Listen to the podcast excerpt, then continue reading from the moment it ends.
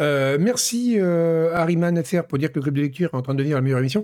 Euh, non, pas encore, parce que autant si sur Atali était bien, autant la Doom, je suis un peu déçu parce que je pensais mieux connaître le livre et j'aurais dû prendre des notes en fait, parce que là du coup j'ai euh, pas mal cherché de pages. C'était pas optimal comme émission. On va, le, le- celui de la semaine prochaine sera plus structuré parce que c'est un livre très différent et plus, dire. Bon, je, ne vais pas vous donner d'indices, vous verrez. Rebonsoir Démétrion. Je mange un graissant et on attaque. Donc, des graissins qui sont très gros. Ils font des graissins de différents calibres. C'est extrêmement curieux. Merci Sachiel. Bon graissin. Merci Utsu. Bon graissin toi aussi si t'as des graissins. Donc, en fait, je mâche un graissin. Pourquoi? Parce que je viens d'ouvrir mon programme là. Et je vais marquer création d'engagement. Donc le premier euh, item, XXX. Parce que j'ai oublié de le remplir. Du coup, j'ai rien à vous dire pour euh, bonjour. Et merci du Nandag, mais j'ai rien d'autre à vous dire. Donc, euh, à la place, vous me verrez manger un graissin. Bon, cela dit, il va pas falloir niaiser. Parce qu'on a masse de trucs à faire. Il y a beaucoup, beaucoup d'actu. En plus, de l'actu super euh, Nutri-Score A. Contrairement à ces graissins qui sont dégueux, je sais pas où j'ai acheté ça. Hmm, c'est pas du graissin Nutri-Score A, ça. Ça, c'est du graissin. euh, Je pense qu'on part sur un C, là. Donc, on va lancer notre petite affaire. On va attaquer la première actu directe. hein. En plus, ça va être horrible, parce qu'on va parler forcément des gens qui sont fait virer dans le jeu vidéo. Et moi, je fais ça en bouffant. Ça fait vraiment qui mange de la brioche, quoi. Le type qui est là en train de se goinfrer pendant qu'il parle des, pauvres gens. Mais bon, c'est ça aussi l'ambiance de Scroll News. Alors, allons-y. En plus, alors, on va faire brièvement, parce qu'on a beaucoup, beaucoup parlé des licenciements déjà. On a fait tout un market analysis possible et imaginable. Euh, là, on va aller au, on va aller au plus simple. Avec. euh, dès que j'ai trouvé comment on change de scène, parce que je suis incapable de mémoriser comment fonctionne ce truc. Voilà. C'est parti.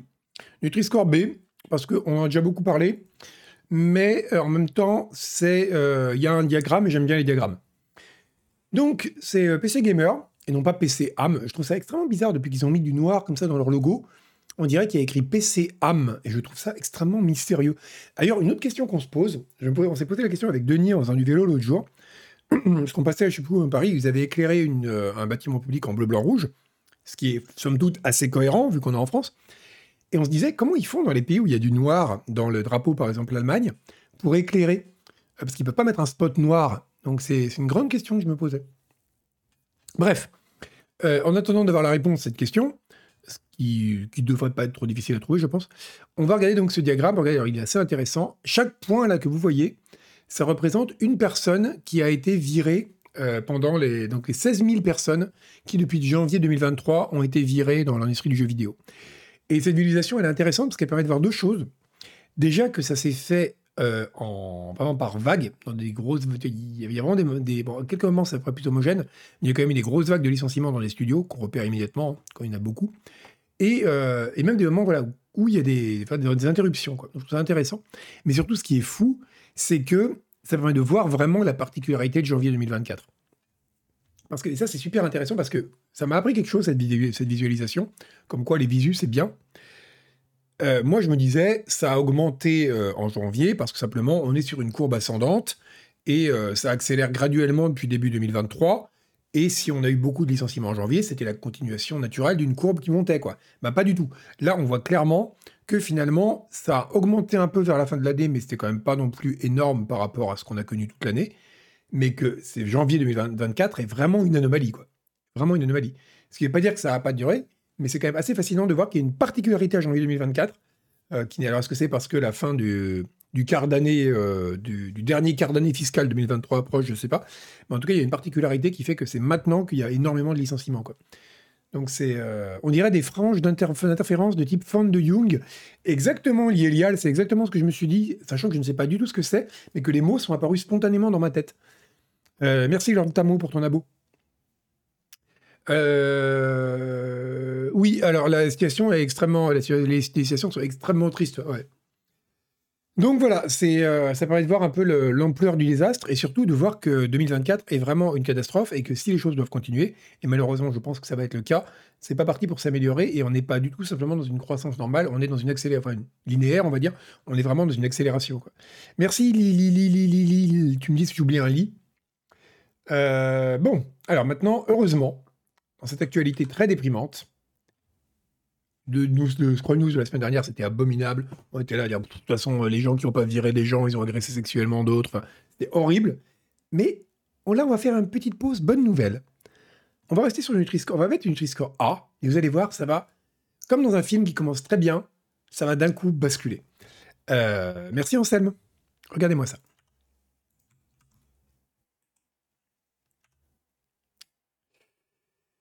GameIndustry.biz, site que j'aime bien parce qu'il écrit .biz dans le nom, alors comme ça j'ai l'air sérieux, euh, a publié un article qui s'appelle Dans tout ce marasme, dans toute cette tristesse, 7 raisons d'avoir de l'espoir pour le futur de l'industrie du jeu vidéo. Bon. Alors vous dites, c'est bien, c'est bien de publier ça. Il faut toujours regarder la lumière au bout du tunnel. Et il faut toujours regarder le bon côté de la vie. Notre Jean d'Ormesson, merci. Toi, tu fais, tu fais de même. Tu donnes ton argent à Canard PC, comme ça, dans un mouvement incroyable d'offrande de ton corps et de ton bien au monde. Alors moi, j'ai lu cet article, je me suis dit, ça va être cool. Ça va être incroyable. On va, avoir des bonnes nouvelles. Enfin, on va sortir de cette atmosphère terrible, de cette chape de plomb qu'on a sur le dos. Théma, les bonnes nouvelles. Vous êtes prêts? Parce que je vous jure, avec des bonnes nouvelles comme ça, on n'a pas besoin de mauvaises nouvelles. Il va y avoir une nouvelle console Nintendo. Mais oui La nouvelle console Nintendo arrivera et elle remplacera la Nintendo Switch. Elle sort cette année. Bon, ça, à la limite, moi je suis pas méga concerné. Euh, mais euh, bon, ok. Ok, c'est vrai que ça peut être bon, une nouvelle console Nintendo, ça va vouloir dire nouveaux jeux, ça va, voilà, bon, ça sera bon pour le, marché général du jeu vidéo, c'est une bonne chose, c'est bien. Bon. Ça, ok, on va dire demi-bonne nouvelle. On baisse un peu le Nutri-Score. Le plan de, d'Epic pour Fortnite. Mais oui, vous avez raison d'avoir de l'espoir pour le jeu vidéo, puisque Fortnite est bien décidé à transformer, euh, Epic est bien transformer Fortnite en un Roblox. Et oui, grâce à des nouveaux outils qui vont permettre de faire un véritable Roblox dans Fortnite. Et ça, je crois que si ça, c'est pas une bonne raison de croire au gaming, bah, je sais pas ce qu'il vous faut. Ça, c'est quand même vraiment une très très très bonne chose. Troisième raison de croire au gaming.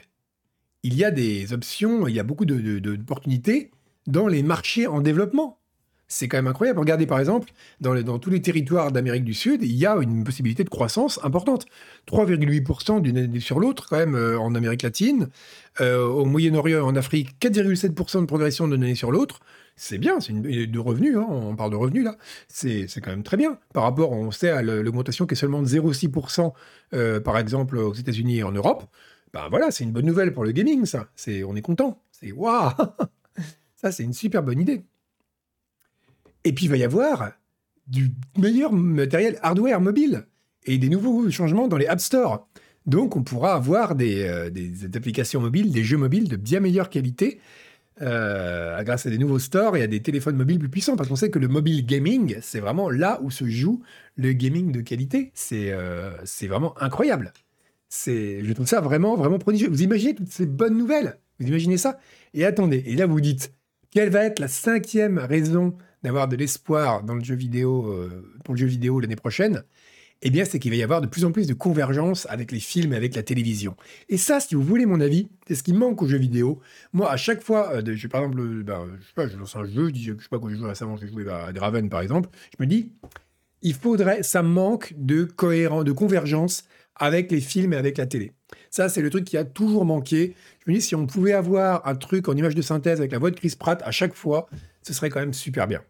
Donc vraiment, c'est, euh, je crois qu'avec des nouvelles pareilles, alors voilà, on, rappelle, hein, une nouvelle console Nintendo, Fortnite qui va devenir un Roblox, des bonnes opportunités de développement jusqu'à 4,7% dans les marchés en développement, des, du, nouveau matériel mobile, du hardware mobile qui permettra de faire de meilleures applications de gaming sur téléphone, et une vraie convergence avec les films et la télévision.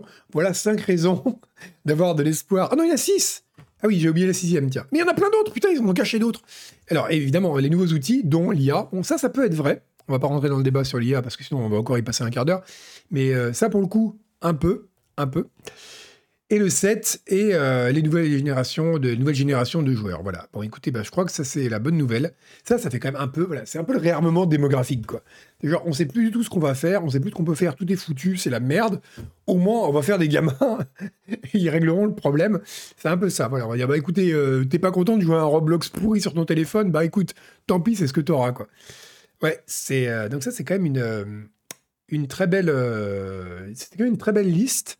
Qui nous a fait ça? Euh, c'est Christopher Dring. Il s'appelle Dring, comme une cloche. Euh, Christopher Dring qui nous, a dit ça. Eh bien, écoutez, voilà. Dring, Monsieur Dring, c'est un. Une, si vous voulez, moi j'étais vraiment inquiet hein, pour le jeu vidéo après tous ces licenciements, après toutes les études de perspective qu'on avait faites, tout ça qui était quand même vraiment vraiment euh, glauque, on va dire. C'est vraiment tous les tous les tous les tous les clignotants sont au rouge, hein, comme dirait Jacques Attali, qui est le saint patron de cette émission maintenant. Euh, ben écoutez, voilà, il y a quand même de, bonnes choses à attendre. Hein. On va bientôt pouvoir jouer à des super Roblox sur nos téléphones surpuissants. Et ça, c'est un peu ce qu'on attend tous du jeu vidéo, je crois. Euh, je ne l'ai pas traité de cloche. J'ai dit que c'est un, un nom qui est comme une cloche. Mais c'est tout. C'est euh, cool de s'appeler Dring. Bon, tiens, ben justement, on parlait de. On va, on va revenir en plus en détail sur le point 2 le Epic Fortnite Plant, et un petit peu aussi sur le plan A5. Avec ceci, qui va être du Nutri-Score C, parce que je sais pas quoi mettre comme Nutri-Score. Disney va investir 1,5 milliard, c'est énorme, 1,5 milliard de dollars dans Epic. Oui, voilà, et oui, Chino, ça parle de Disney, ça parle toujours de Disney. Et euh, on sait que Disney, ça va pas très bien pour eux ces temps-ci. Peut-être parce qu'ils ont voulu tout acquérir d'un coup. Euh, mais bon, en tout cas, euh, c'est là leur dernier move, c'est de mettre du pognon dans euh, dans Epic, évidemment, évidemment pas dans Epic, mais à travers Epic dans Fortnite, qui donc va devenir une espèce de Roblox dont ils rêvent tous, hein, dont la collaboration avec Lego, gna gna gna, enfin bon, tout ce qu'on a déjà dit. Hein. le but, c'est de faire, de mettre du contenu Star Wars, du contenu comme ça, pour faire une sorte de de Fortnite, une sorte de plateforme où les enfants pourront retrouver leur licence favorite et, euh, où j'en casse mon micro et bricoler des trucs, etc. Ils vont nous faire un Embracer. Ouais, c'est alors un Winneries, ça c'est un vrai problème. Ça va être un Embracer à une taille un peu plus grande, mais euh, un peu plus. Euh, alors si vous avez, si vous aimez les milliards, je vous encourage à lire le pavé numérique que je vais pêcher ici comme un gros cochon. Le pavé numérique.substack.com de mercredi prochain, parce que là, on ne parle pas, on va pas parler de milliards, on va parler de billions, c'est-à-dire 1000 milliards en français. Euh, je vous encourage vraiment à, lire, euh, à le lire mercredi si vous aimez les grosses sommes, parce que qui n'aime pas les grosses sommes? C'est satisfaisant pour les yeux quand il y a beaucoup de zéros, c'est bien rond, ça, ça rentre bien dans les yeux.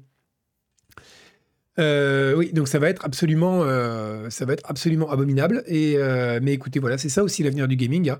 c'est d'avoir, regardez alors, dans Fortnite, il y aura un univers persistant qui permettra, qui donnera plein d'opportunités aux consommateurs pour jouer, regarder, acheter et, et interagir avec du contenu, des personnages et des histoires de Disney, Pixar, Marvel, Star Wars, Avatar et bien d'autres. On dirait ce qui est écrit sur le panneau à l'entrée d'une prison, quoi. c'est le truc.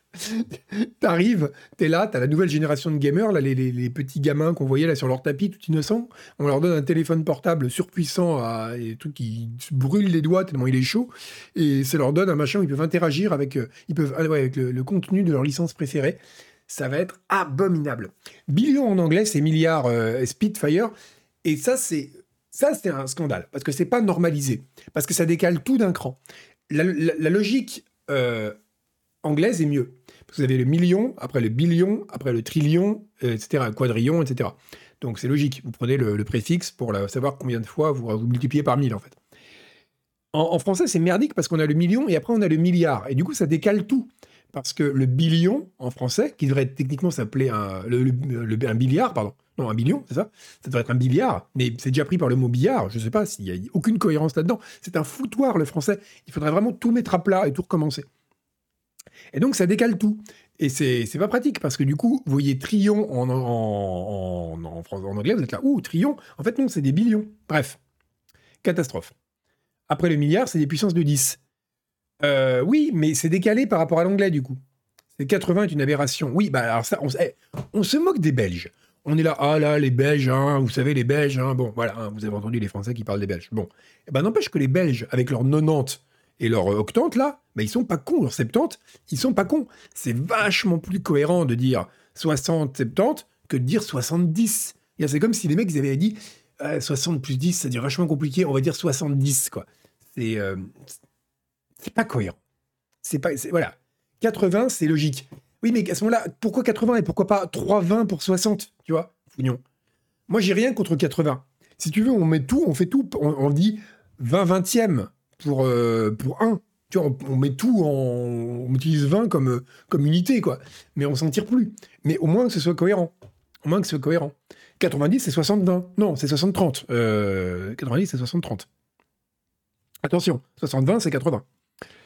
Euh, ouais, non, mais c'est les, mois qui te choquent. Septembre pour le 9e. Oui, mais ça, ça a été décalé, en fait. Ça, ça a été décalé. Euh, Donc, à l'origine, septembre, c'était vraiment 7e mois. C'est juste que ça a été décalé. Euh, mais je suis d'accord, c'est aussi complètement con. Hein. Après, ça veut dire qu'on aurait un 2 décembre. On aurait décembre. ça, serait un peu pourri. Mais, mais pourquoi janvier? Pourquoi pas une ambre, d'où ambre pour février? Ce serait beaucoup plus logique. Ce serait de toute façon. Enfin, c'est, le, en fait, c'est le problème. C'est que la civilisation humaine, c'est du spaghetti code, quoi. Chaque génération rajoute une couche de trucs en bricolant vaguement ce qu'a fait la précédente.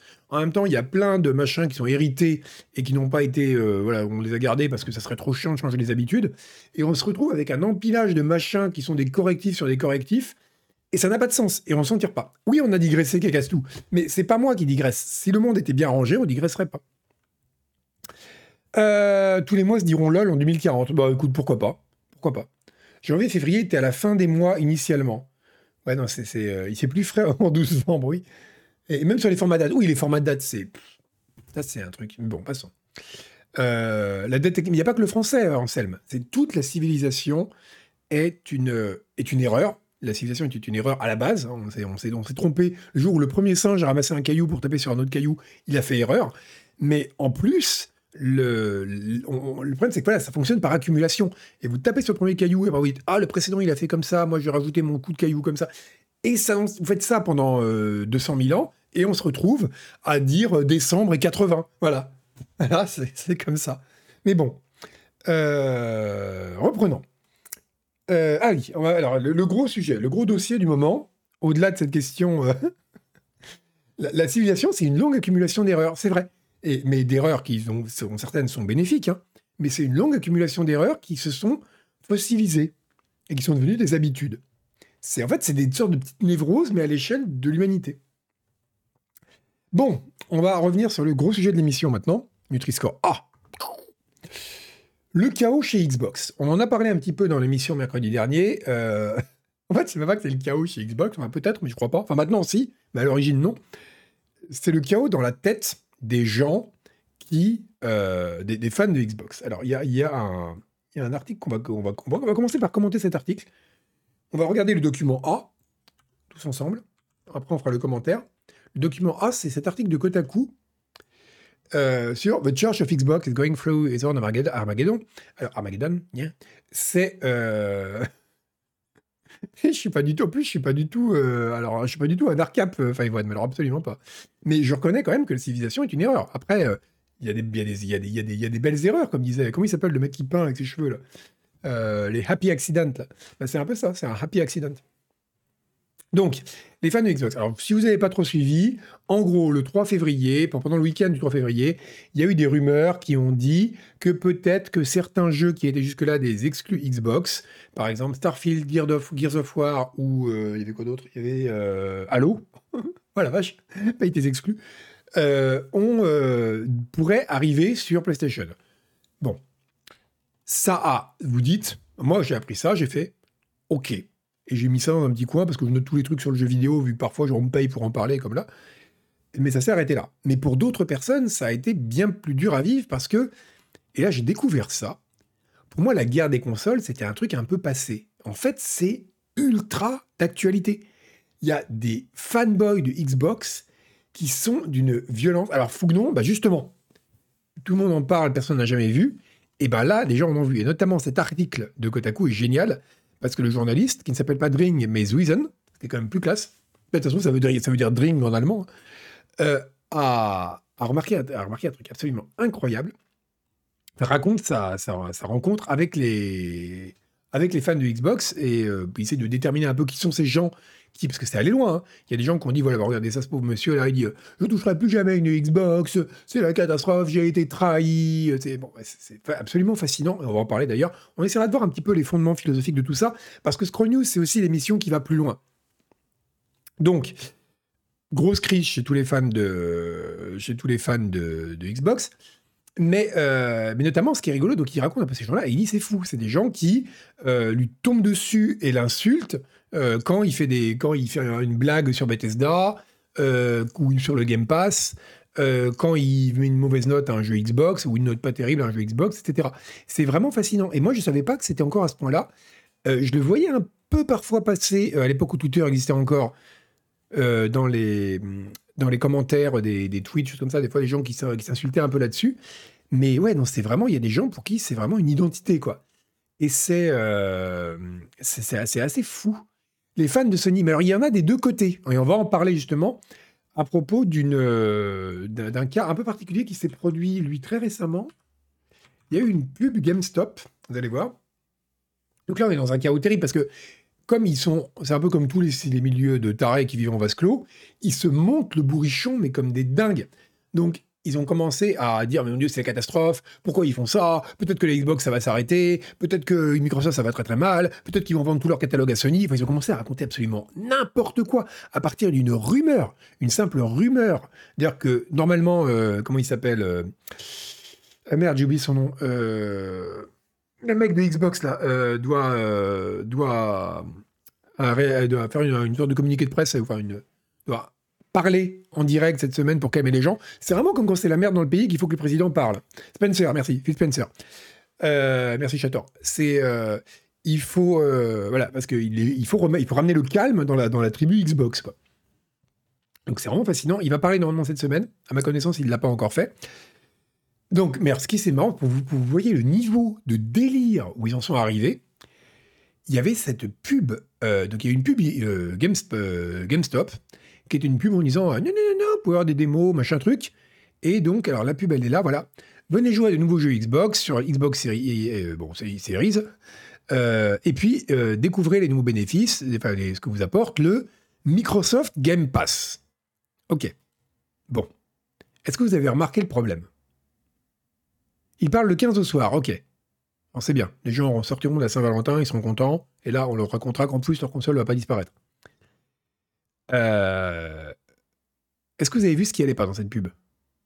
C'est exactement, Irderion, tu as gagné le panier garni. C'est un Xbox Game Pass. Le nom officiel, c'est le Xbox Game Pass. Bon. Et ils ont appelé ça le Microsoft Game Pass. Ça, et là, forcément, un mec a retweeté en mettant entre guillemets Microsoft Game Pass. Donc, regardez, et là, regardez, 703 euh, retweets, 4,7 euh, likes, euh, bon, bref. 255 commentaires, donc probablement la moitié de bots de cul vu que c'est Twitter, mais c'est, enfin, ce qu'il en reste. Mais, mais quand même, ça fait quand même une grosse, grosse interaction. Et c'est, et c'est, et les gens sont allés super loin.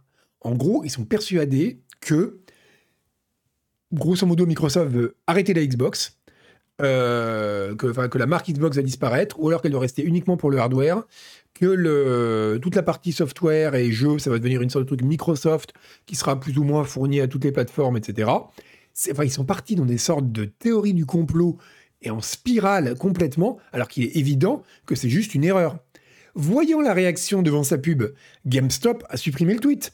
Ce qui, pour des gens comme vous et moi, qui sommes à peu près sans d'esprit, est une preuve que, ouais, bon, ils ont, ils ont publié de la merde, ils vont corriger. Ça arrive à tout le monde, ils ont fait une faute. Eh bien, les gens en ont déduit, forcément, c'est comme les théories du complot. Vous ne pouvez pas démontrer leur, leur, fausseté parce que tout ce que vous direz sera retenu contre vous, en fait. Et eh bien là, c'est pareil. C'est, ils, ont, ils ont pris ça comme une preuve qu'ils avaient montré quelque chose qu'ils n'auraient pas dû montrer. Donc maintenant, ils sont tous passés en mode Oh là là, mais en fait, ça va s'appeler Microsoft Game Pass, mais ça n'a pas encore été annoncé. Par erreur, ils l'ont annoncé trop tôt, etc. Bref, c'est incroyable je trouve ça génial. Et, euh, et donc, tout ça, moi, ça m'a fasciné cette histoire parce que ça me fascine vraiment beaucoup.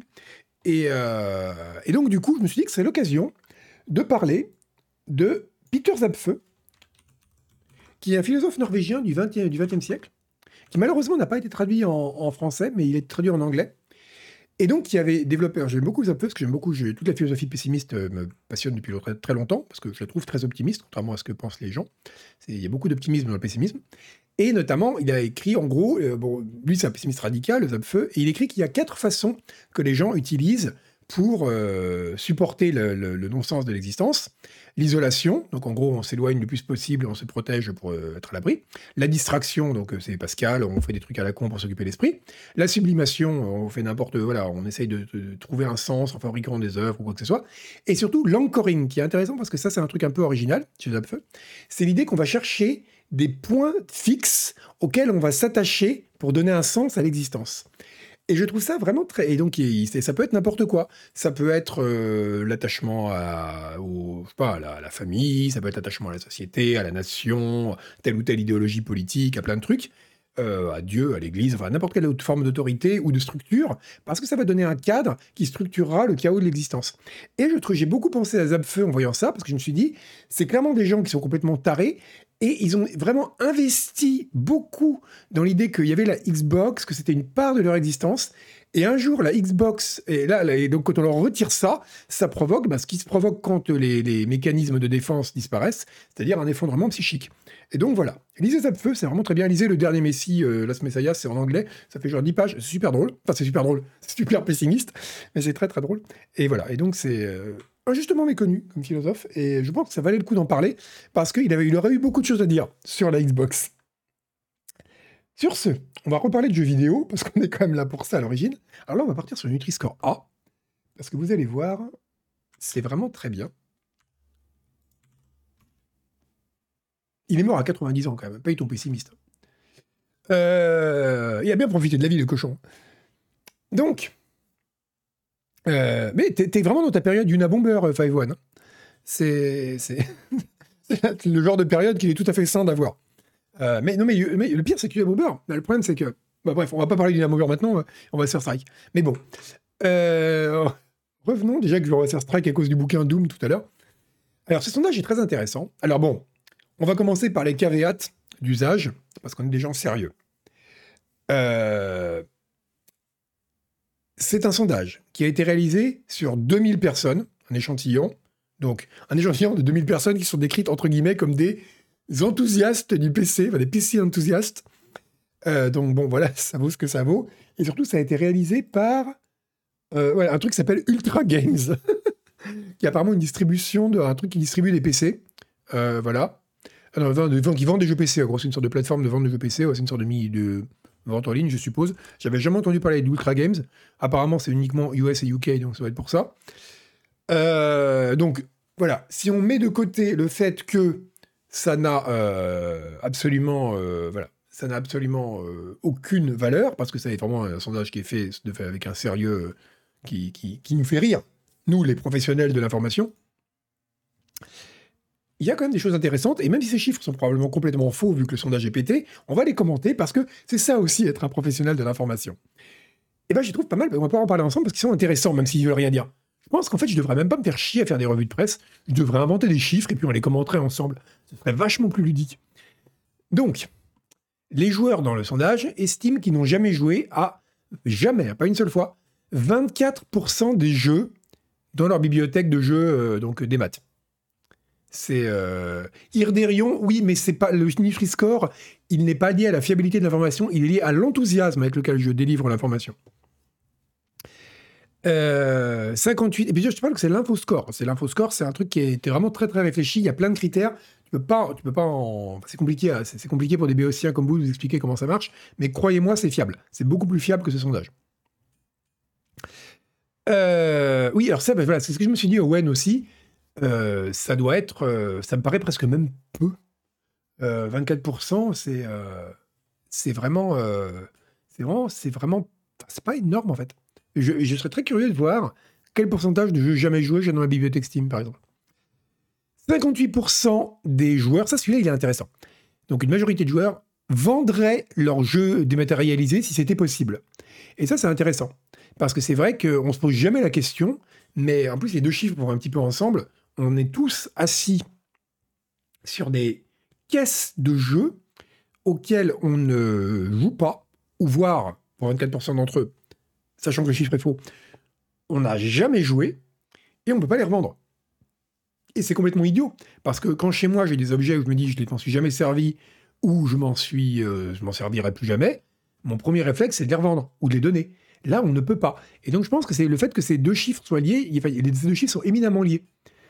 Euh, l'impossibilité de vendre, ça explique pourquoi on a des backlogs comme ça. Sinon, on ferait beaucoup plus, je pense, de nettoyage dans nos, bibliothèques. 44%, euh, alors là, pareil, ça me paraît beaucoup. Donc, parce que c'est quasiment la moitié quand même. 44% des jeux dans la bibliothèque des. Donc, dans la ludothèque, on va dire, euh, des, des joueurs PC, sont lancés régulièrement. Et ça, ça me paraît énorme. Énorme. Parce que j'ai l'impression que, alors, il y a déjà, y a des gens qui jouent à deux ou trois jeux, et ça, il y en a beaucoup, beaucoup, beaucoup. Des gens qui ont seulement deux ou trois jeux qui sont leurs jeux fétiches, et ils font que ça. Et même les gens qui jouent un peu, qui jouent un peu pas mal à beaucoup de choses différentes, la plupart du temps, ils ont quand même un petit noyau dur de jeux sur lesquels ils reviennent. Et euh, pour le reste, ils y jouent une fois, ils le finissent ou ils le finissent pas et ils y touchent plus quoi. Ou alors vraiment à l'occasion quoi. Le fait que 44% des jeux de la bibliothèque soit lancé régulièrement. Je serais curieux de connaître la définition de régulièrement. Je serais vraiment curieux de le. Ouais, ça me paraît absolument considérable. alors, autant ces chiffres-là, ils sont probablement faux, mais ils sont crédibles, et c'est le plus important.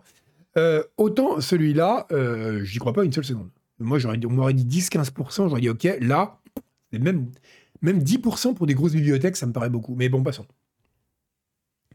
Euh, c'est. Une fois par décès. Alors, qu'est-ce est-ce que c'est défini régularly là? Régu... Non, pas réfu, régularly. Euh... C'est même pas défini. Ok, bah c'est vrai, c'est vraiment du travail de cochon. Hein. Euh, S'il ne définit pas régulièrement, c'est sûr que régulièrement, c'est une fois tous les 10 ans, oui.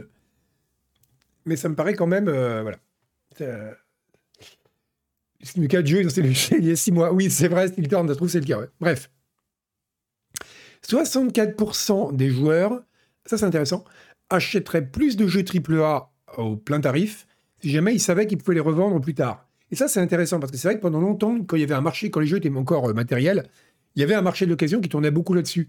notamment sur console, les gens achetaient des jeux chers, mais c'était pas très grave parce qu'ils savaient qu'ils récupéraient une partie de la mise au moment où ils le revendraient dans une boutique. Maintenant, vous êtes quand même bourrinaclé beaucoup plus à claquer 70 balles dans un jeu quand vous dites, euh, ben, euh, quand même, c'est euh, voilà, vraiment 70 balles en pure perte d'une certaine façon. C'est-à-dire qu'en tout cas, qu'ils sont vraiment investis dedans et que je récupérerai jamais sans aucun moyen. Quoi. Au pire, je peux les perdre si un jour le jeu est plus disponible. Mais donc c'est vraiment c'est assez intéressant.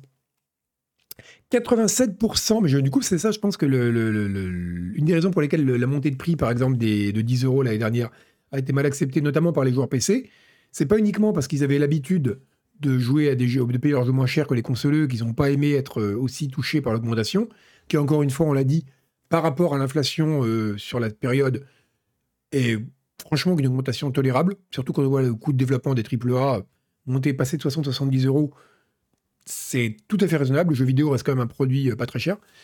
mais là, c'est quand même. mais je pense que c'est vrai qu'en effet, s'il y avait la possibilité de revendre, il y aurait une, bah, une prise de risque euh, plus importante. On a, moins, on a moins peur de risquer 70 balles quand on sait qu'on pourra en récupérer la moitié. 87% des gens, des joueurs PC, donc encore une fois, dans des 2000 PC enthousiastes interrogés par Ultra euh, Game, chaque moment de la phrase la rend moins crédible, euh, disent que les, achats, enfin les, les, les, soldes et les promos sont importantes dans leur décision d'achat. Bon, ça me paraît pas étonnant. 75% des joueurs PC disent que les jeux AAA sont trop chers. Ok. Euh, euh, ouais, bah, probablement lié à ça et à ça. Hein. C'est euh, tout est lié. Hein. Regardez, regardez. J'aime bien les diagrammes où tout est lié. Des sortes de, des sortes de petits cosmos dans un cosmos. Des diagrammes où toutes les choses sont parfaitement à leur place. 68% des joueurs PC achètent du contenu in-game. 68, ça me paraît vraiment beaucoup. Mais je savais que c'était un nombre non négligeable. Mais plus des deux tiers, ça me paraît vraiment beaucoup. Hein. C'est voilà. Et 64% des jeux PC sont achetés pendant une promo ou téléchargés gratuitement. Ok. alors ça pareil, ça me paraît presque même faible par rapport aux, chiffres de Steam sur notamment les nombres de ventes qui se font pendant les promos, mais ok. Mais c'est pas déconnant, on va dire. 46% des joueurs PC seraient contents que leur jeu préféré intègre la technologie blockchain, donc là c'est n'importe quoi, il faut abattre ces gens immédiatement. Et 21% des joueurs PC ont joué à un jeu qui utilise la blockchain. Là, pareil, j'ai un peu de mal à y croire, euh, parce que les jeux qui utilisent vraiment la blockchain, il n'y en a pas beaucoup. Quoi. Donc ces deux parties, à la fin, je ne... Je pense que Ultra Games, loin de moi l'idée de remettre en question l'intégrité d'Ultra Games, boîte dont je ne connaissais pas l'existence il y a 5 minutes, mais, le... mais je pense qu'ils sont en train de se faire. C'est un truc qui est sponsorisé par des fabricants de, de jeux NFT, euh, ce machin. Est-ce que ça inclut l'Asie? Non, parce que c'est des. Oui, sinon ça aurait été en effet. Bonne remarque, euh, Stier. En effet, si ça avait été, ça avait inclus l'Asie, ça aurait été logique comme chiffre. Mais non, non, c'est US euh, et UK. Hein. Donc euh, voilà. Donc du coup, ça me paraît dément que, que 21% aient joué à un jeu qui utilise la blockchain. Déjà, je sais même pas si moi j'ai déjà joué à un jeu qui utilise la blockchain. Quoi. C'est et surtout 46% seraient excités. c'est encore ça, c'est le genre de phrase qui n'a jamais été prononcée. Quoi je serais tellement excité que mon nouveau jeu contienne une technologie blockchain. Mon jeu préféré, euh, à part de, je, ne vois pas. Je ne, vois pas. Je, ne comprends pas. C'est peut-être une pub déguisée. C'est ouais. Ultra un acteur des cryptos et des NFT. Ils vendent les jeux via des cryptos. Ah, c'est peut-être pour ça. C'est peut-être pour ça. Bref, tout ça pour dire que c'est des scores qui sont complètement bidons, mais que les couleurs étaient jolies et que j'aime bien commenter les chiffres avec vous. Donc, Nutri-Score A. Euh, tiens, pendant qu'il y a des méchantes personnes comme ça qui veulent que l'industrie du jeu vidéo, ce soit des, NFT et des jeux sur mobile, il y a les bons petits artisans, les créateurs de nos campagnes à qui il faut rendre hommage. Il faut rendre hommage, c'est ça. Il n'y a pas d'histogramme euh, chino, mais il y a eu quand même un joli machin avec plein de points au début, et là des chiffres avec des couleurs et des pourcentages. Donc, excusez-moi, je vous ai pas arnaqué niveau visu ce soir. Hein. Euh, alors, c'est pas aussi bien. Ouais, il n'y a pas de PowerPoint, il n'y a pas de truc. Bon, là, on va mettre Nutri-Score B, parce que c'est quand même un peu un truc de vieux. On va faire beaucoup de trucs de vieux là pour finir. Euh, vous connaissez peut-être Daggerfall Unity, qui est un remake de Daggerfall dans le moteur d'Unity, qui est vraiment très très bien. Et eh bien vous serez heureux d'apprendre que le créateur de, de, Daggerfall Unity va créer son propre jeu avec son équipe, qui s'appelle Gavin Clayton. Clayton euh, et, sans surprise, ce sera un jeu Daggerfall-like, parce que hein, bon, le mec, il, ça fait, le mec, il est monomaniaque quand même. Ça fait 10 ans qu'il fait son truc, là, toc, toc, toc, et là, hop, qu'est-ce qu'il nous fait? Il nous ressort... Euh, il nous ressort un jeu à la Daggerfall, mais bon voilà, en tout cas voilà, il faire son propre jeu, et c'est assez rigolo parce qu'il parle un petit peu de sa vie. Je vais vous poster le lien, vous pourrez le lire, il, est mignon, sans euh, sa petite interview là. Hop. C'est lui qui avait sollicité les créateurs originaux, mais il foutait la merde. Ah, je sais pas, il y a derrière. Mais en tout cas, euh, c'est rigolo parce qu'il raconte un peu comment c'est passé, qu'il depuis tout petit, il dit depuis qu'il depuis qu'il avait un âge à un chiffre, il dit je rêve de, de créer des jeux vidéo, mais je l'ai pas fait parce que euh, bah, en fait il voulait, euh, n'avait pas trop d'opportunités de le faire et il s'est dit que ce serait plus raisonnable de travailler dans la dans la tech, enfin pour faire des choses qui rapportent vraiment de l'argent, pas des jeux vidéo. Et donc il a fait ça et il était, il dit qu'il regrette pas son choix, que c'était un bon choix à faire, mais que maintenant comme là il a un peu de visibilité avec ce projet qui a très bien marché, il a envie de se lancer dans ce projet, même si c'est un peu ambitieux, parce que c'est toujours plus audacieux de créer un jeu à partir de zéro que de, créer un mode, même un mode qui est quasiment un remake complet. Et voilà, et donc actuellement, là, il, s'est mis au chômage pour faire ça. C'est sa femme qui, euh, grosso modo, euh, lui euh, fait bouillir la marmite dans la maison, et il dit, de toute façon, si ça marche pas, je retourne dans l'IT. Et ben voilà, c'est un type qui a l'air d'avoir un peu la tête sur les épaules, d'avoir façon de dire, voilà, je suis raisonnable, je tente le truc temporairement, on s'est arrangé avec ma femme le temps que ça marche, et si jamais ça marche pas, je fais demi-tour, et voilà. Donc voilà, c'est exactement la, bonne approche de quelqu'un qui veut développer des jeux. Euh, c'est euh, c'est quand même un, c'est un chouette, euh, c'est, je que c'est un chouette, c'est un chouette projet. Puis le, comme le Unity, c'est quand même vraiment vraiment bien. C'est, une bonne idée de l'avoir fait. tiens, on va continuer avec les trucs de vieux. Alors ça, vous l'avez sans doute dû passer parce que c'est un truc que j'avais gardé de la semaine dernière, comme on était à la bourre, vous savez. Euh, des gens ont réussi à faire tourner Doom sur des bactéries euh, du côlon. Donc, il, avait, fait, tourner Doom sur à peu près n'importe quoi. Mais euh, ouais, c'est Corentin Lamy avec des bons choix de carrière. C'est pas gentil, euh, Serre Lapinou. Euh, mais c'est vrai que je crois que Corentin Lamy, il aurait, bien aimé faire ça. Il aurait bien aimé écrire, d'ailleurs, pour le choix. Donc c'est... Ah bah de façon générale, Yelial, au-delà des questions d'avoir une femme qui bouillit à la marmite, euh, oui, on va en parler, c'est fait justement, c'est une arnaque cette histoire. Mais, euh, mais, le, fait d'avoir quelqu'un, que ce soit une fortune personnelle, de la famille, des proches, un conjoint, qui euh, peut fournir l'argent, ça aide énormément. hein. C'est beaucoup plus casse-gueule de se lancer comme projet créatif si vous êtes par exemple mère célibataire. Et que là, ça va être un très gros problème parce que non seulement vous aurez, vous aurez des responsabilités, mais en plus, vous n'avez pas d'entrée d'argent auxiliaire. Donc, c'est beaucoup plus. C'est injuste. C'est injuste, mais c'est la injustice avec laquelle il faut composer. Euh, donc, le, oui, le Nutri-Score, oui, c'est raison. Nutri-Score D, parce que c'est des bactéries intestinales, donc eux, ça risque de les tuer. Euh, je ne sais pas si vous avez, déjà, mangé du Nutri-Score E, mais euh, après, vous êtes fan d'un mec qui se nourrit de pizza Dr. Hutker, donc vous vous respectez pas, mais Nutri-Score E, c'est quand même à éviter. hein. Donc, en effet, comme le disait euh, c'est pas vraiment. C'est comme le coup du test de grossesse. Ils nous avaient arnaqué, nous dire on va faire tourner Doom sur un test de grossesse. Que nenni. En fait, ils avaient utilisé le petit écran du test de grossesse qui dit euh, si vous êtes enceinte. Il est donc un petit écran LCD tout pourri, tout petit. Il l'avait branché sur un Arduino ou un machin comme ça, et il faisait tourner Doom sur l'Arduino. En fait, c'était juste un afficheur du test de grossesse. Et ben là, c'est un peu pareil, mais celui il faut quand même saluer la performance technique. Donc, en gros, ils ont mis une sorte de petite plaque sur laquelle ils ont disposé des bactéries, donc et, et j'arriverai jamais à prononcer ça. On va appeler ça des E. coli. C'est Escherichia coli. Je sais jamais prononcer le nom. Euh, donc voilà, ils ont pris une petite plaque, enfin une, c'est une, une chercheuse fait ça, Lorraine, voilà, c'est Lorraine Ramlan, qui a, euh, donc, qui a déposé des, des bactéries sur une plaque, 32 x 48 bactéries, ce qui fait que du coup, ça lui donne 32 x 48 pixels. Donc c'est un petit affichage. Euh, merci Spartanus. Et le... Vous me faites dire ces choses. Et, donc, ça a été déposé comme ça. Et après, avec différents... avec... euh, Merde, c'était quoi C'était comment elle avait fait J'avais lu en plus. Euh.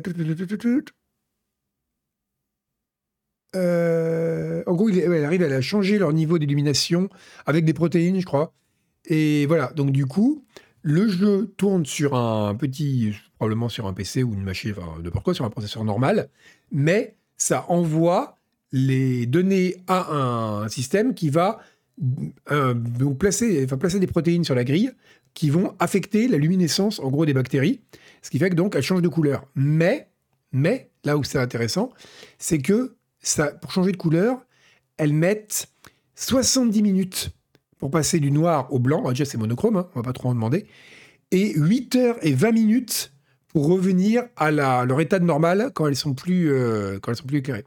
Ça veut dire qu'en gros, euh, il faut compter. Euh, ils sont plantés. En gros, il faut compter 9 heures pour avoir une frame. Donc, pour, c'est pas idéal comme affichage. Voilà. Ça lag. Voilà, ça. C'est ça, par exemple, Agbu aimerait pas. Agbu qui veut toujours avoir son 60 FPS constant. Là, on lui dit, OK, bon, 9 heures pour une frame, il va un peu râler. Il y a un type sur Twitter qui s'amusait à calculer en jouant à Doom, en faisant gros un speedrun de Doom parfait, mais en mettant 9, 9 heures pour chaque frame, combien de temps il faut pour finir le jeu, et le chiffre était euh, gargantuesque, évidemment. Euh, voilà. C'est, on n'en parle pas de Starfield, non. Ça rajoute la durée de vie, c'est ça. 60 frames par semaine, c'est euh, un peu plus quand même, un peu plus. On est sur du presque 3 frames par jour quand même. Ça fait, gros, allez, à la louche, je vous donne du 21 frames par semaine. 21 frames par semaine, ça va. Mais c'est vrai comme ça, on prend le temps. Vous savez, je pense que c'est un peu comme... Ça, c'est un truc qu'on aura, comme il y a le Passion Gaming. Savez, les liseuses. Pourquoi les liseuses, c'est bien? Parce que vous avez un écran qui est lent avec l'encre électronique, ce qui fait que non seulement ça bouffe moins de batterie, mais en plus, ben, vous pouvez pas l'actualiser rapidement pour voir des trucs qui bougent en couleur et tout. Donc, ça crée une sorte de dispositif euh, où vous êtes obligé voilà, de prendre votre temps. C'est pas comme un smartphone. Si vous lisez un EPUB sur un smartphone, vous allez zapper et aller sur YouTube. Là, vous pouvez pas. Vous êtes contraint par le dispositif. Et ben, je crois qu'on aura du slow gaming avec des. Alors, je sais pas, il sera des bactéries, mais on aura une frame par seconde et ce sera en noir et blanc et on sera là, bof, c'est pas mal. Et je crois que c'est ce- ça dont on a besoin. C'est du passion gaming au sens propre. Voilà, exactement, Fave. Bah non, euh, Brailleros, que ça permettra aussi de lancer un nouveau type de speedrun. C'est-à-dire ce sera un speedrun où tu cherches quand même à optimiser chaque frame, donc ça reste du speedrun, mais tu as le temps de réfléchir. C'est-à-dire que là, dans ta frame, tu dis, OK, j'ai 9 heures pour réfléchir. C'est comme aux échecs, quoi. Enfin, une partie d'échecs très lente. J'ai 9 heures pour réfléchir à mon prochain coup. Qu'est-ce que je fais? Sachant que comme Doom fonctionne à 35 frames par seconde, une seconde de jeu, ça prendra une semaine et demie à peu près. Donc c'est un bon temps de réflexion. Quoi. Euh, ah, petite histoire intéressante. Ça, c'est du Nutri-Score A, parce que je trouve ça très cool. Parce que c'est une histoire... C'est comme Star Wars. Je vous dire pourquoi ça fait penser à Star Wars. En général, j'évite de penser à Star Wars parce que c'est euh, une, une préoccupation d'enfant, comme la pop culture en général. Mais il y a un truc qui est très intéressant toujours dans Star Wars. C'est parce que c'est à mon sens le seul cas où ça s'est produit à ce point-là.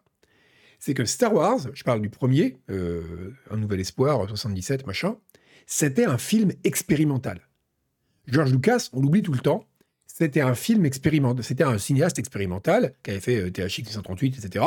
Le mec, c'était vraiment un, il cherchait vraiment à expérimenter avec les formes cinématographiques. Et là, il a fait une sorte de mash-up du film d'aventure avec des grosses influences de ce qu'il avait influencé dans sa jeunesse pour créer une sorte de voilà de, de, à la fois d'hommage et aussi de structure renouvelée. Enfin, c'était vraiment un film qui avait un côté très très expérimental le premier Star Wars.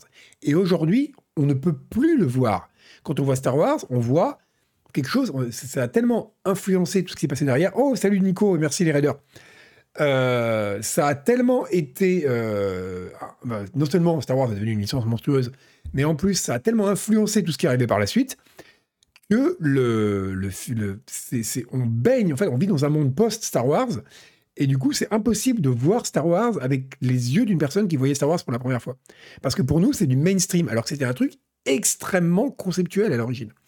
Euh, ça me rappellera toujours, c'est une phrase que je trouve vraiment cool de Chesterton, où il explique qu'en fait, le christianisme, c'est une religion super païenne, parce que par exemple, on mange Dieu, etc.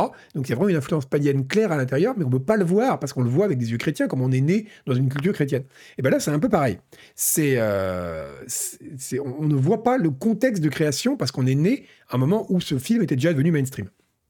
Et bien là, on tombe sur un truc, c'est incroyable, euh, une incroyable histoire. Des, sur la boîte, à l'arrière de la boîte du premier Sims, il y avait des, une liste de lecture recommandée. Vous imaginez ça À l'arrière du premier Sims, qui est quand même aujourd'hui, enfin, si vous me dites, c'est quoi un jeu vidéo débile? Tout le monde dit, bah, les Sims, c'est vraiment le jeu la con, tu joues, t'achètes des meubles, c'est le truc le plus bête et méchant, tu joues à la maison de poupée, c'est vraiment un truc bébête, quoi. Et en plus, avec un côté très consumériste derrière, qui est vraiment un peu euh, problématique, on va dire. Mais euh, même si je sais qu'il y a des gens qui le modent pour le détourner, etc. Mais à la base, c'est quand même pas un jeu qui est très finaux, et c'est quand même une grosse pompe à fric et à DLC, quoi. Et bien à l'origine, ce film-là, ce, jeu-là, pardon, quand, euh, quand euh, Sid Meier en a eu l'idée, c'était vraiment un, un truc très expérimental.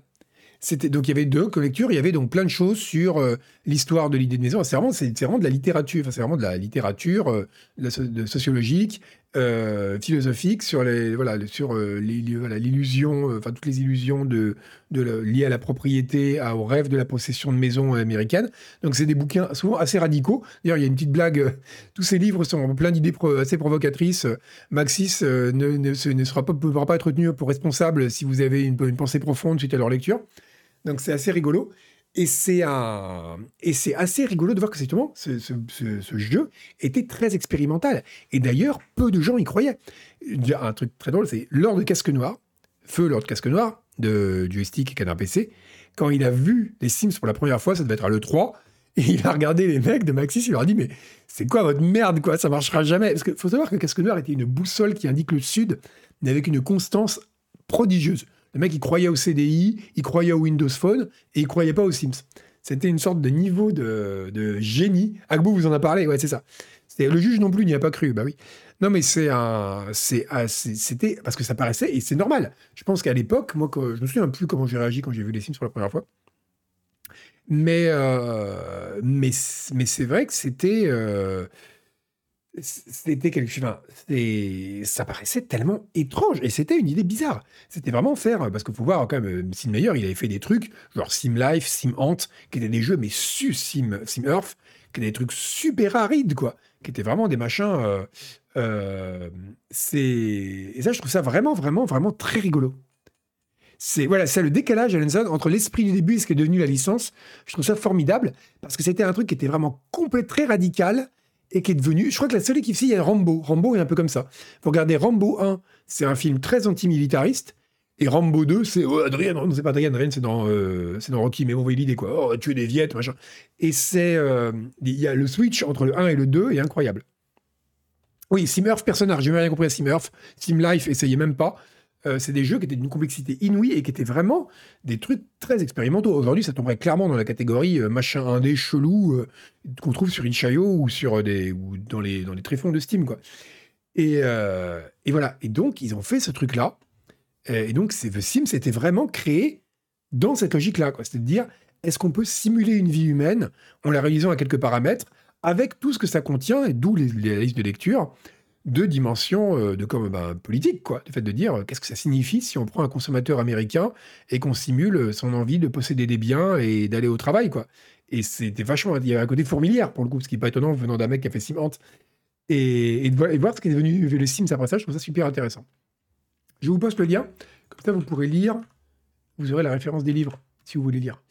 En effet, j'ai confondu Will Wright et Sid Meier. Tu as tout à fait raison, ce cartilage. Je suis complètement débile. Mais c'est ça, c'est Will Wright, je voulais dire. C'était des trucs très expérimentaux. Euh, Rambo 1, c'est du film d'auteur anti-guerre Mosca, complètement. Alors que Rambo 2, pas du tout. Et tous les suivants. Donc c'est très très rigolo, euh, c'est euh, le, le switch entre les deux. Bon, là on va passer sur du Nutri-Score E, parce que c'est une rumeur pourrie, mais c'est une rumeur que je trouve intéressante. Et là aussi, toujours encore une fois, ce qui compte, c'est pas que les choses soient vraies ou fausses, c'est ce qu'on peut en tirer. Parce qu'en plus, c'est le démenti d'une rumeur que je trouve intéressant.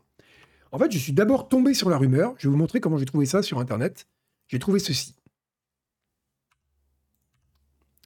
Donc, Michael Kirkbride, qui était un auteur chez Bethesda, a écrit les 36 leçons de Vivek. Donc, euh, c'est un truc qu'on trouve dans un bouquin qu'on trouve dans, euh, Morrowind. Parce qu'il était bourré de champi et de LSD, et il s'est enfermé juste dans son appartement pendant une semaine. Et ça, c'est une photo qui a été prise par Todd Howard, parce qu'il s'était pas pointé au boulot depuis 5 jours, et donc ils l'ont retrouvé complètement défoncé chez lui, où il s'était bourré de champi de LSD pour écrire les leçons de Vivek. J'ai vu passer ça, je crois que c'est sur Blue Sky, et il y a plein de gens qui ont fait des commentaires en mode « Ah, c'est incroyable, ça c'est du game dev, ça explique pourquoi Morrowind était aussi génial, etc. » Ça paraissait quand même un peu gros, donc je suis allé vérifier, et j'ai découvert que Cracked, alors ça, ne- ça ne rajeunit pas, parce que Cracked, plus personne ne va sur Cracked aujourd'hui. Ah, pourtant l'article n'est pas si vieux. L'année, donc il y a deux ans, Cracked a publié un article qui démontre cette rumeur, qui montre que cette rumeur n'est pas fondée du tout. Ils sont d'ailleurs allés demander aux gens. Pourtant, c'est vrai quand on voit le jeu, on peut se dire qu'il a été fait sous drogue, hein. mais ils sont quand même allés parler aux gens pour oui, le mamelon a été caché. Eh ben écoute, c'est ça vraiment la vraie égalité, c'est qu'on cache aussi les mamelons d'hommes. Donc, c'est donc sont allés, euh, ils sont allés demander aux intéressés qui ont dit absolument pas. Euh, et donc, ils doivent même demander à Kirkbride lui-même qui a dit euh, qui avait inventé ça. euh, c'était. euh, enfin, comment vous avez écrit ça? Il dit bah, c'était un dev qui était dans- enfermé à poil dans une pièce avec donc des cigarettes, du café et du bourbon. Et voilà, qui a. Qui, voilà, toutes, ces, toutes ces sortes d'inspirations, toutes ces muses. Mais, mais voilà, en gros, c'est. je crois que Nick Nehrum, c'est plus au sens tout seul dans une pièce. hein. Mais, euh, mais en tout cas, voilà. Il n'y a pas eu de drogue dans l'histoire. C'est juste que le mec, il. Bon, il y avait même du bourbon, mais c'était pas à ce point-là. Donc c'était quand même assez rigolo euh, de voir le. De, le. Comment. La, légende. Parce que s'il y a un jeu dont on se dit. Il a été créé par des gens qui se sont bourrés de LSD pendant une semaine pour, en notant toutes leurs idées. C'est vrai que ça pourrait être Morrowind. Euh, voilà, donc je trouvais ça assez rigolo. Mais la rumeur, donc, était vraiment. La, rumeur à l'origine était vraie. Mais en fait, le, processus créatif est finalement un processus créatif traditionnel, puisque c'est également le mien, qui consiste à me bourrer de café toute la journée. Et le résultat est le même. Ou Disco Elysium, c'est vrai. Ou Disco Elysium. Bon, il est 54, ça va être l'heure des bonbons. Euh, on va regarder. Alors, déjà, un petit cadeau. J'ai un cadeau pour vous. Je vais vous offrir de la beauté. C'est une. Morwin est fait sous Bourbon, ouais. Franchement, c'est pas un bon choix. Déjà, l'alcool, c'est de la merde. Enfin, je veux dire, c'est bien de temps en temps, mais euh, utiliser l'alcool dans le processus créatif, c'est pas une bonne idée, alors que le café. Mais, euh, le Bourbon, en plus, tu dois. t'as- Tu saoules au Bourbon, tu dois être dans un état le lendemain, tu dois avoir le bide en vrac. Je suis que tes bactéries, elles n'arrivent plus à afficher Doom. Euh, ah, la V22 de Brutal Doom, je suis plus Brutal Doom depuis longtemps. Koub, on regardera ça la prochaine fois.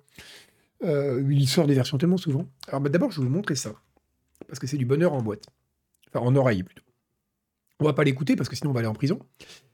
Euh, Donc, il y a un type qui s'appelle Nissim Khalifa, qui, je l'ai appris en voyant sa bio, est un compositeur, un chef d'orchestre euh, israélien, qui a eu l'idée géniale de recréer toute la BO du film Indiana Jones, enfin du, jeu, lapsus révélateur, de Indiana Jones et de Fate of Atlantis.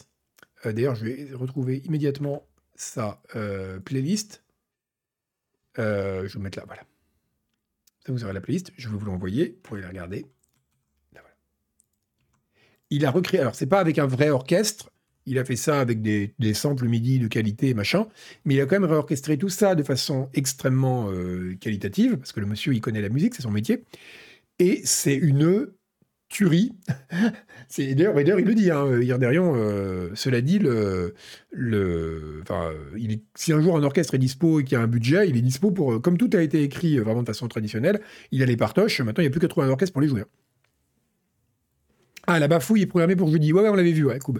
C'était le lendemain de la Saint-Valentin, on a dit, ça fera, les gens seront, seront en bonne disposition pour apprendre qu'il n'y aura plus de Xbox et qu'elle sera remplacée par la Y-Box. Donc ouais, alors regardez-le. Alors si vous devez en écouter qu'un seul, écoutez ce morceau-là. Je vous le poste ici. C'est donc c'est le, le morceau à la fin quand il s'échappe de l'Atlantide. Euh, je spoil rien, mais juste celui-là parce que si vous n'écoutez qu'un seul, c'est celui-là parce que déjà c'est le meilleur morceau du jeu, que sa réinterprétation est absolument géniale, qu'il y a un DAC Ray, donc vous croirez dans Scroll News, mais en plus que euh, en fait en l'écoutant, euh, je me suis dit et c'est là que je dis que ce jeu est absolument génial et que c'est le plus grand point and click de tous les temps. Euh, Parce qu'ils en parlent en plus dans les commentaires, notamment le chef d'orchestre et tout ça. Qu'il y a. Alors, le problème, c'est que je vous en parler un peu, mais sans spoiler pour ceux qui n'auraient pas fait le jeu, parce qu'il mérite vraiment d'être fait. C'est un. La piste 6, la piste 6, c'est quoi? C'est. C'est laquelle? Ah oui, elle est jolie aussi, mais c'est pas aussi bien. Euh, donc c'est donc c'est il y a vraiment un parallèle en fait et une méta- sorte de métaphore filée pendant tout le jeu sur l'espèce d'ubris des nazis et ceux qui sont les, adversaires traditionnels d'Indiana Jones et des Atlantes, qui donc, euh, bah, tout le mythe de l'Atlantide, c'est euh, une civilisation parfaite, mais qui a fini par euh, devenir tellement imbue d'elle-même qu'elle a provoqué les dieux, et elle s'est effondrée sous son propre, son hubris, justement, très très, typique de tous les mythes de l'époque. Et, elle a été punie pour ça, et c'est vraiment de la fin du jeu, où il y a justement ce parallèle, non seulement ce que vont faire les nazis à la fin du jeu, que je ne révèle pas, entre leur désir de toute puissance et celui des Atlantes, et qui va les conduire également à leur perte comme les Atlantes.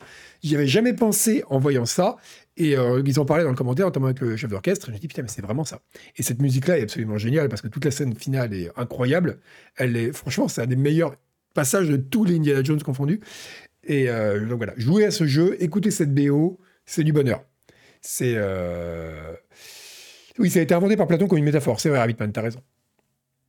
Donc, ouais, re- rejouez-y, écoutez, c'est vraiment prodigieux, prodigieux, euh, si vous avez l'occasion. Et euh, ouais, non, mais tout, ce- c'est tellement, tellement bien écrit. C'est euh, vraiment, enfin, je crois vraiment que de tous les Indiana Jones confondus, films et jeux et autres, c'est le mieux écrit, quoi. C'est absolument génial la façon dont ce truc a été construit, quoi. Nubarsal a raison. Et qui est l'espèce de côté obsessionnel justement de Sophia, qui est aussi quelqu'un qui est complètement obsédé par l'Atlantide, au point où elle devient vraiment complètement perd la raison. C'est que c'est la, la comparse féminine, comme il y en a toujours une dans Indiana Jones. Là, c'est Sophia, qui est une spécialiste de l'Atlantide et une parapsychologue un peu chelou. Et, euh, ben son obsession va quasiment la conduire à sa perte, parce que ça conduit, ça rend tous les gens dingues, en fait, l'Atlantide. Et quelque part, Indiana Jones, qui a la tête beaucoup plus sur les épaules et sur Terre, va la sauver. Ou ne pas la sauver, d'ailleurs, car c'est un jeu où on va faire bien des choses. Mais euh, et c'est aussi, voilà, c'est vraiment un, un jeu sur l'ubris, en fait, et le, tellement bien écrit, vraiment, regardez-le, c'est, enfin, jouez-y, c'est génial. Bon, ça va être l'heure de parler de l'article du jour de Canard PC, qui lui aussi est très très bien. Euh, Miller au sein de la communauté des survivalistes de Daisy. Donc il y a un documentaire qui va sortir en avril sur des gens qui ont suivi virtuellement, des documentaristes, qui, merci Sachiel, qui ont suivi euh, des documentaristes pour leur... euh, dans euh, Daisy. Non, documentaristes, pardon, qui ont suivi des survivalistes dans Daisy pour réaliser un film. Et donc ils ont vraiment, ils s'inspirent, ils ont dit vraiment leur, leur approche, vraiment très Werner Herzog. On écoute les gens, on les, on une sorte de terre sauvage, on parle aux gens, et tout ce qu'on de violence, de relations humaines extrêmement denses, etc. Et le, le documentaire a l'air complètement dingue. Ils les ont suivis pendant 1000 heures pour faire un film de deux heures. Et donc, c'est absolument prodigieux. Ça sort en salle en avril. Euh, regardez, il y, a, donc, il y a des plans incroyables où ils montrent la façon dont les gens dans la communauté s'amusent avec les bugs, etc. Donc, c'est un truc inédit, à ma connaissance, dans un jeu vidéo. Et évidemment, Julie, qui est toujours dans les Bombay, Hélène Ripley, les a rencontrés. Et, euh, et elle a écrit un article. Ah bah voilà, bah merci tonton. Euh, bah, je l'ai posté aussi, il est là. Donc si vous voulez le regarder, c'est en accès gratuit, c'est gratibre, gratibre cette semaine. N'hésitez pas, faites-vous plaisir. C'est vraiment très bien. On a sinon, putain, ça y est, c'est le, moment euh, fort au boudin. On a aussi toujours notre offre d'abonnement, notre offre, notre offre de rabonnement, de rabonnement. imaginez le vendeur qui arrive, il a la mâchoire de travers et tout. On a aussi notre offre de rabonnement. notre, notre, notre offre d'abonnement avec les jours. 30% d'économie si vous vous abonnez au jour et à Canard PC en même temps. C'est quand même vachement intéressant. Ça se fait sur notre boutique. Je vous ai posté le lien. Comme ça, vous aurez de l'information de qualité, mais aussi Canard PC. Et il euh, faut monter le Nutri-Score. Oui, non, faut enlever le Nutri-Score. On n'est plus du tout au Nutri-Score là. J'ai fait n'importe quoi avec mon Nutri-Score aujourd'hui, ça va pas. Il est coincé. Mon Nutri-Score est coincé. Ah non, ça y est. Euh, pas facile. à l'articulation, c'est tellement dur. Franchement, si je pouvais ne plus jamais articuler, déjà j'ai bien entraîné, hein, mais je pouvais vraiment plus jamais articuler. Genre, je serais là, je un et vous comprendriez tout ce que je dis, ou vous feriez semblant parce que vous êtes des gens bien et polis. Ce serait tellement reposant. Tellement reposant. Parce que tout, on se rend pas compte tous les micro-muscles qui sont mobilisés là pour faire tous ces mots. C'est, euh, je sais pas si vous avez, y avait une, déjà vu un, un un scan en coupe de quelqu'un qui est en train de parler, mais c'est terrifiant. Hein. La langue, elle fait... On dirait un alien, quoi. C'est horrible. Je pense vraiment que la, civilisation était une erreur, mais le langage aussi. Hein. C'est une, la, langue, les, organes de la bouche sont pas faits pour faire ça. C'est à l'origine, d'ailleurs, si vous réfléchissez, le langage, à la base, c'est un truc qui a été inventé pour signifier que ça va pas, quoi. Les animaux, ils crient quand ça va pas. Il faut... Parce qu'on leur a marché dessus, tu vois. Mais, euh, mais c'est tout. Et nous, on est les seuls à faire tout le temps. On n'imagine pas un animal passer en faisant blablabla. Bla, bla. Non, ils font pas ça, les animaux. Bref. Euh, donc, j'ai le temps de parler comme ça, c'est vrai, c'est vrai. Euh, bon, bah voilà, bah sinon, alors le planning de stream. Euh, demain, vous avez du petit vélo avec le petit Denis. Attendez, je vais ouvrir ça là, comme ça je pourrais vous le dire. Parce qu'en fait, je vous avoue que j'ai pas regardé le planning cette semaine. Ouais, donc demain, classique. planning de petit vélo avec Denis. Merde, il y a du pop-up qui spawn. Alors, un bout numérique pour les jours et papier CPC. Non, c'est que du c'est que du, numérique, parce que c'est une offre numérique. Voilà, simplement. Euh, mais si, le bonbon, c'était euh, Fougnon, c'était la musique d'Indiana Jones, qui est très très bien. Euh, donc, ouais, donc demain, bicyclette avec le petit Denis. vendredi, alors il y aura le, Ah oui, alors Yvan est en vacances dans sa, résidence secondaire plaqué or sur les montagnes suisses. Donc, euh, il n'y aura pas de pavé numérique live, comme on dit euh, vendredi. À la place, vous aurez le détournement du pavé numérique live par euh, les déchiens, comme on les appelle désormais, hein, Denis et Soupape François, qui feront leur petit show pour le bonheur des petits et des grands. On me murmure à l'oreille qu'il y aura cette fois des marionnettes. Non, pas du tout. ce serait tellement bien qu'ils aient des marionnettes. donc voilà, ce sera, oui, ça va être très très drôle, c'est toujours très marrant. Donc amusez-vous bien. Alors moi, je ferai un truc, mais je ne sais pas quand. Euh, ce sera ou après les deux zozos là du vendredi, ou alors sinon je le ferai jeudi. Donc euh, suivez le planning, ça sera indiqué d'ici jeudi, euh, d'ici mercredi, pardon. Voilà. Parce que le planning est un peu infernal ces temps-ci, donc je jongle pour essayer de caser des streams là-dedans. Voilà, voilà. ben écoutez, sur ce, ben voilà, hein, on va y aller. Hein. Je ferai un truc. Ouais, bah oui, je vais faire un truc. Non, mais je ferai des vieux jeux, je pense. Ou bah, ça tiendrait qu'à moi, je ferai que du DCS. Hein. Mais, euh, mais bon, après, au bout d'un moment, je vais quand même vous respecter un peu.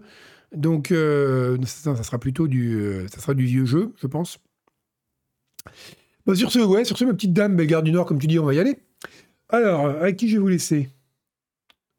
Avec qui je vais vous laisser?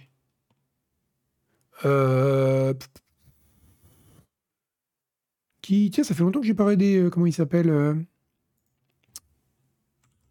Arthur. Daz? Ah bon, on va arrêter Daz, tiens. Comme ça, vous aurez à nouveau du, vous aurez un, supplément de Red. C'est Daz JDM, c'est ça? Ça veut dire quoi JDM Un bêtisier de meilleur décollage. Eh, je suis planté à un seul décollage, ça va.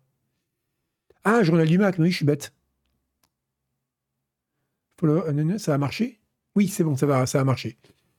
Euh, bon, et bien sur ce, ouais, et bien je vous laisse en compagnie de Daz et je vous souhaite une bonne soirée. Et moi je vous dis à jeudi ou vendredi. Regardez le planning, ce sera indiqué d'ici mercredi. Ça fait trois jours à retenir, ça c'est compliqué, mais bon. Salut